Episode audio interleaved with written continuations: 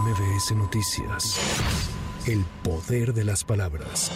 Durante su conferencia de esta mañana desde Palacio Nacional, el presidente Andrés Manuel López Obrador consideró que la elección del candidato del bloque opositor es pura faramaya, pues ya está definido por estrategia y adelantó que esta semana él mismo revelará el nombre sin riesgo a equivocarse. Ya conociéndolos, en unos días más hasta les puedo decir por adelantado quién va a ser el candidato de ellos. En dos o tres días les digo. Y estoy seguro que no me voy a equivocar. En dos o tres días les digo. O sea, yo les voy a decir, porque son consultas arriba en la élite, el poder económico, el poder político, se nutren, se comunican, se alimentan mutuamente y ya, ya les voy a decir.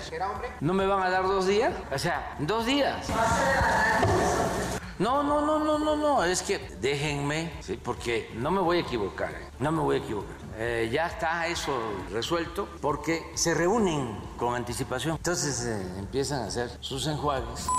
Sobre la alerta de Reino Unido, sus habitantes para que no visiten México por la inseguridad, el presidente dijo durante su conferencia de esta mañana que están mal informados y se están perdiendo de un país bellísimo, pero aseguró que las personas no están haciendo caso porque Cancún está lleno. Pues se respeta, ¿no? Nada más que están mal informados y se están perdiendo de conocer un país bellísimo. Tampoco les hacen mucho caso ¿eh? sus eh, conciudadanos, porque está Cancún lleno, lleno, más de 700 vuelos diarios. Y por eso nos estamos apurando para terminar el aeropuerto internacional de Tulum, porque ya se tiene que cerrar para vuelos particulares Cancún en algunos días, porque es mucho el tráfico. Está creciendo el turismo en todos lados, en todos lados. Los Cabos, en Nayarit, en Jalisco, en Guerrero. Ayer estuvimos en Puerto Escondido. Es algo extraordinario.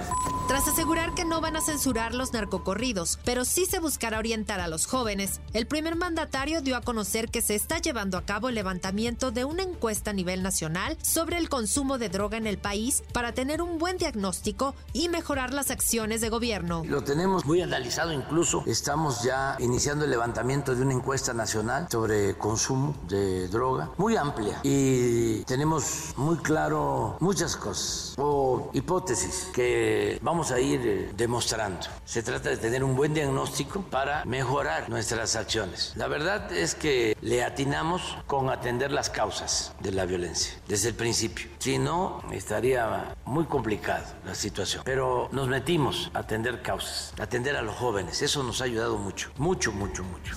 La madrugada de este lunes fue detenido Gualberto Ramírez Gutiérrez, ex titular de la Unidad Antisecuestros de la Subprocuraduría especializada en investigación de delincuencia organizada, quien está acusado de desaparición forzada de personas, tortura y coalición de servidores públicos durante la desaparición de los 43 normalistas de Ayotzinapa. Con información de Lourdes González, para MBS Noticias, Sheila Amador.